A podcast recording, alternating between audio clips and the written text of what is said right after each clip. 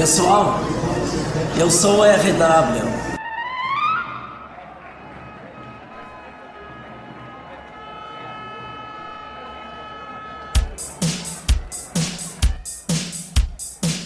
Observatório da IVE. Isso não existe.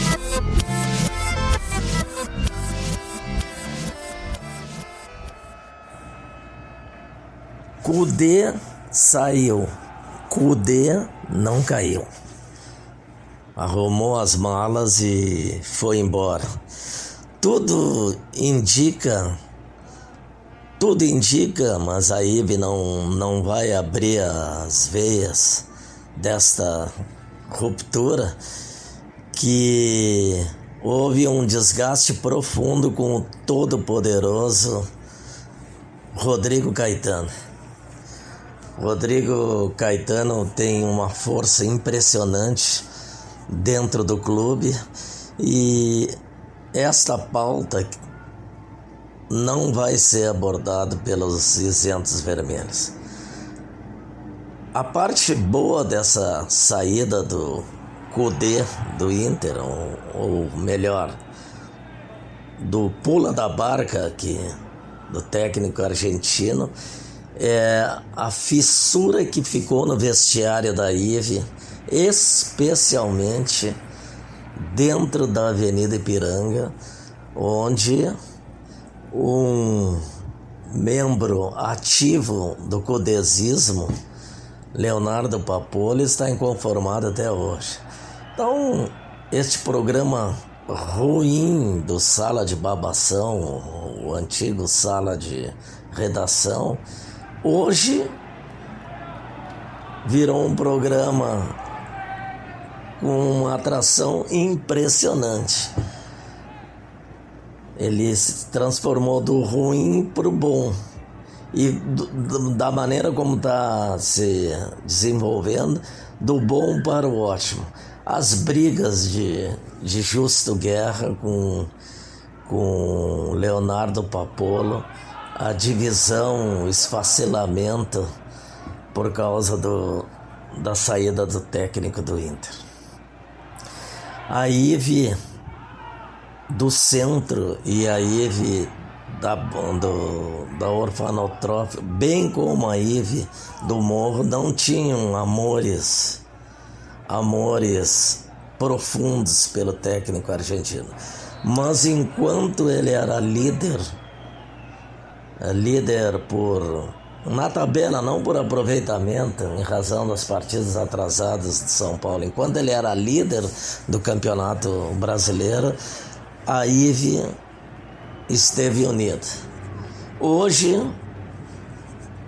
com a saída de Cudê, o vestiário está completamente rachado. Muito parecido com o ano de 2016, quando eles foram rebaixados.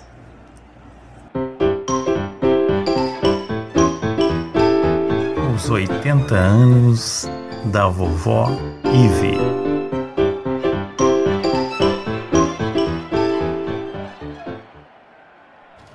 O ano era de mil, dois, o ano era de 2003.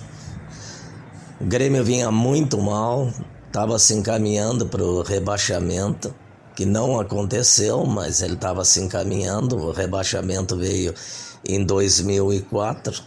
2003 era o ano centenário do Grêmio e aquelas trocas de, de técnicos ocorriam a roda.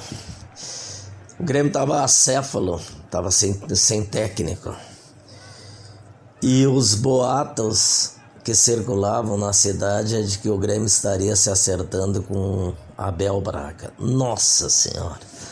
Isso aí foi uma loucura aqui no, no Texas Vermelho. Foi impressionante o que a Ive fez. A Ive entrou em surto. Ficaram enlouquecidos. O principal o principal integrante da IVE ficou transtornado com a possibilidade do Abel Braga dirigir o Grêmio foi o capitão Rec. É bom lembrar que o, que o Abel não tinha sido campeão ainda pelo Inter na Libertadores.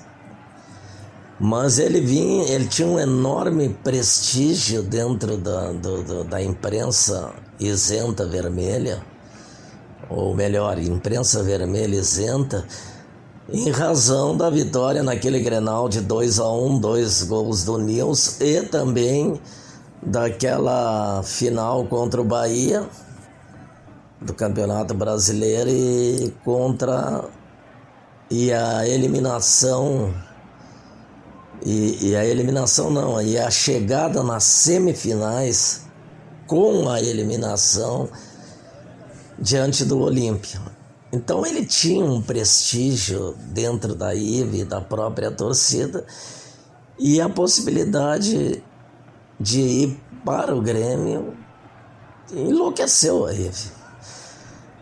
Vamos dizer aqui que isso nunca aconteceu. Ficou provado que o Grêmio estava tentando trazer o Abel e reza a lenda de que ele teria se acertado e não se acertou pela pressão forte da, da, da IVE. Está provado isso na entrevista de anúncio da contratação de Abel de Dario Pereira. Flávio Albino diz solenemente: estamos anunciando agora o nome do novo técnico, Abel Pereira. Ora, ali ficou evidente que as especulações sobre Abel Pereira, ou, ou melhor, Abel Pereira não, sobre Abel Braga eram verdadeiras, porque virou um fato folclórico aquela frase do presidente Obino dizendo que o Grêmio tinha contratado o Abel Pereira.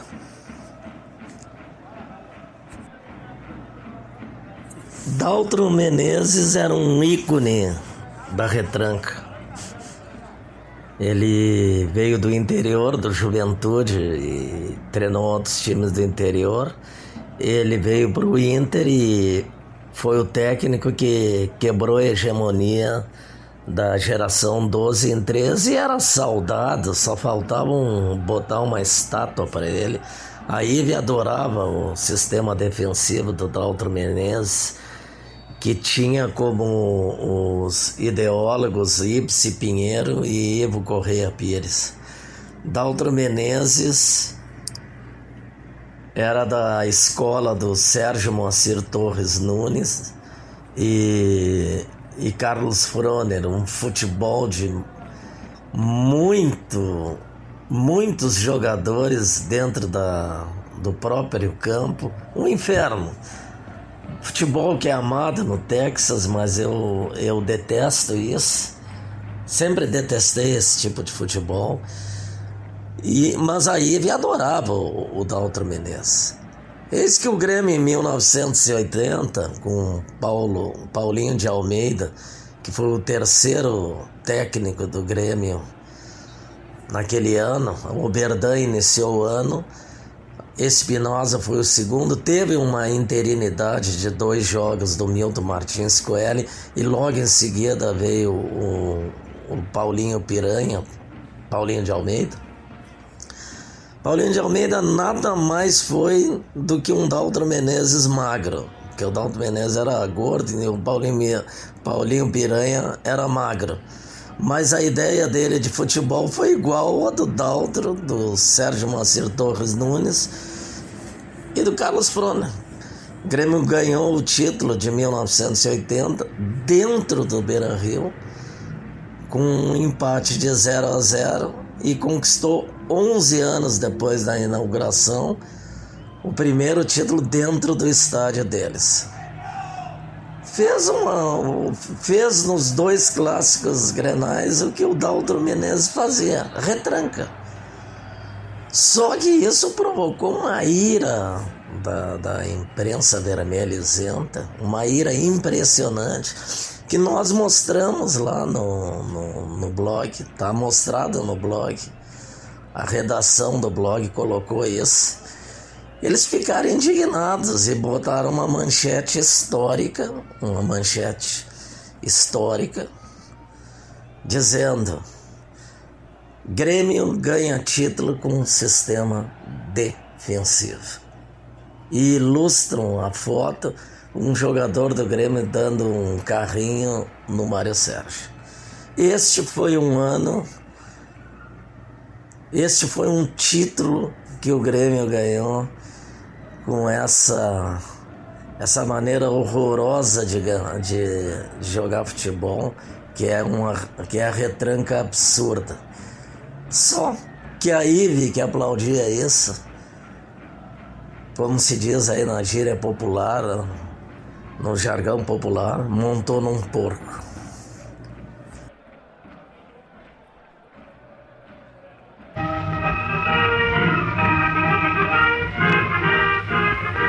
O Grêmio também é memória.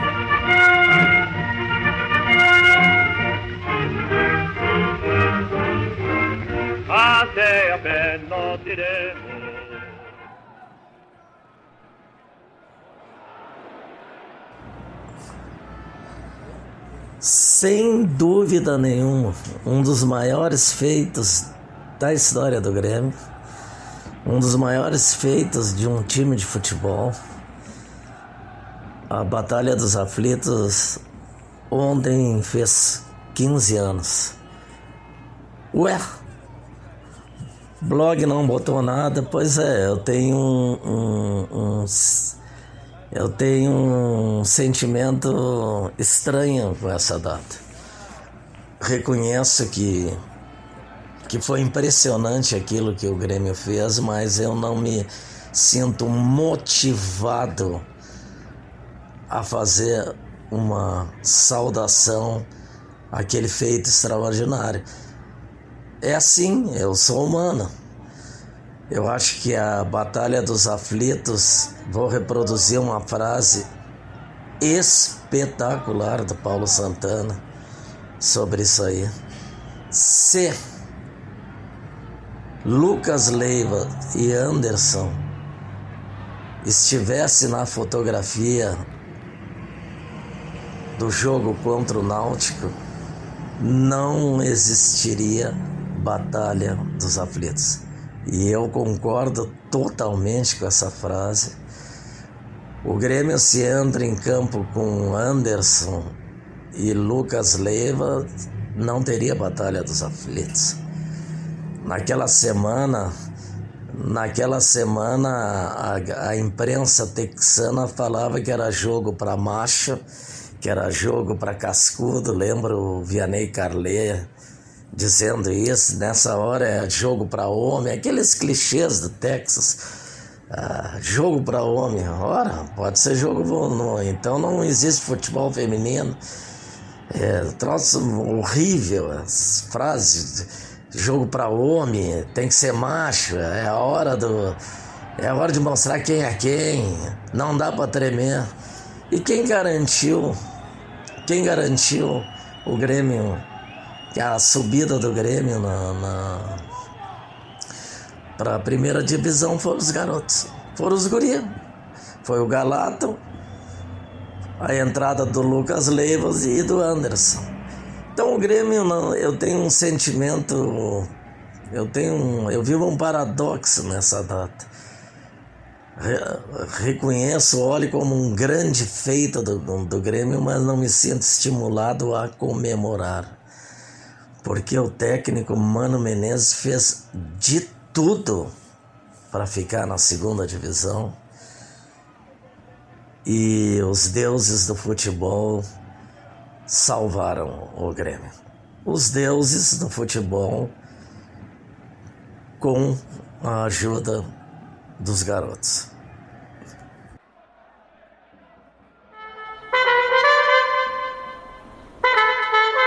Corneta é livre. A alegria de ver o Grêmio jogar. Matheus Henrique, Darlan e Jean-Pierre. Jean-Pierre, Matheus Henrique, Darlan, Darlan, Jean-Pierre, Matheus Henrique, independente da ordem, a ordem dos fatores, nesse caso, no futebol não altera o produto. Jogam demais esses três, jogam demais, demais. E o Grêmio dá, dá o salto de qualidade agora no final do ano com a efetivação de, desses guris.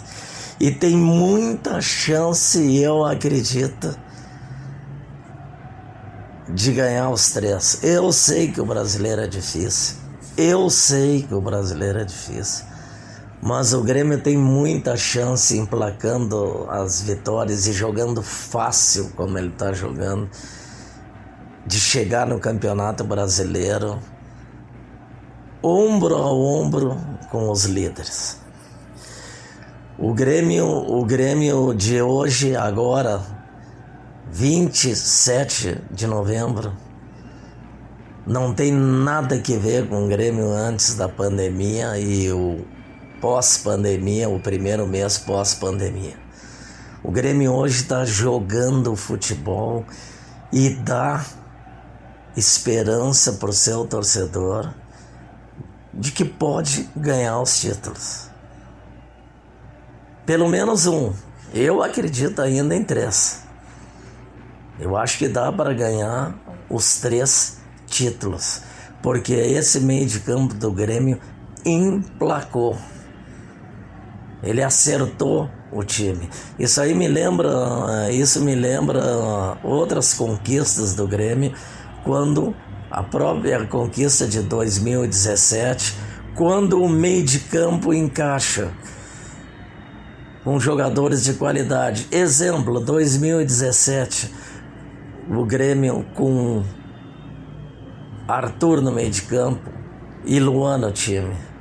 O Grêmio de 77, quando o, o, Tadeu Ritt foi o maestro. 81, com o Vilso Tadei. Mário Sérgio no, no Grêmio. E tantos outros jogadores com uma, uma capacidade técnica impressionante que de, fizeram a diferença nos títulos do Grêmio. Posso lembrar 1995, Arilce Carlos Miguel comandando o, o toque de qualidade no, no, no, meio de campo do Grêmio, ainda com a maestria do, do Dinho no passe. Então, o Grêmio hoje é um, é um time que eu sento na poltrona, ligo a televisão e tenho orgulho, porque eu gosto de ver futebol. E o Grêmio hoje está jogando futebol. Parabéns ao Grêmio Futebol Porto Alegrense. Obrigado por me dar essa alegria.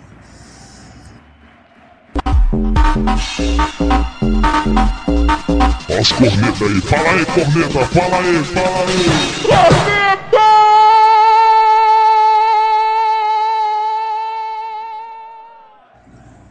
Bom, pessoal, estamos, estamos encerrando aqui o programa só para avisar para a turma que dia 8 de dezembro tem transmissão direta do Prêmio Press. Trans, todo mundo vai poder ver na, pelo Facebook.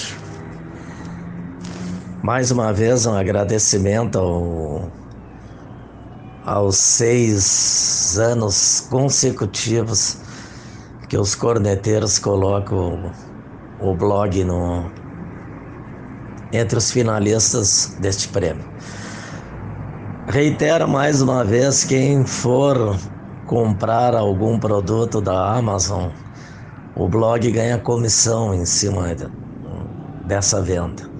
É simples, não tira pedaço, não perde tempo, leva o mesmo tempo, 14 segundos do, do gol do, do Iura. É simples, escolher um notebook para comprar um televisor. Avisa pelo meu WhatsApp, que é 51 9 925 925 11 e me envia foto ou link do produto que eu coloco no blog. Aí o corneteiro tem que fazer só uma coisa: vai no blog, clica, clica no link, no link do clica no link do blog, no produto e vamos comemorar mais uma comissão. Blog chegou esse ano esse o blog chegou nessa semana a um, uma audiência média de 12 mil leitores por dia, mostrando que ele está crescendo cada vez mais. Quem gostou do podcast, espalhe para os amigos aí, principalmente contando essa curiosa história da contratação do técnico chamado Abel Pereira. Você acabou de ouvir o podcast Corneta do RW com Ricardo Wortmann.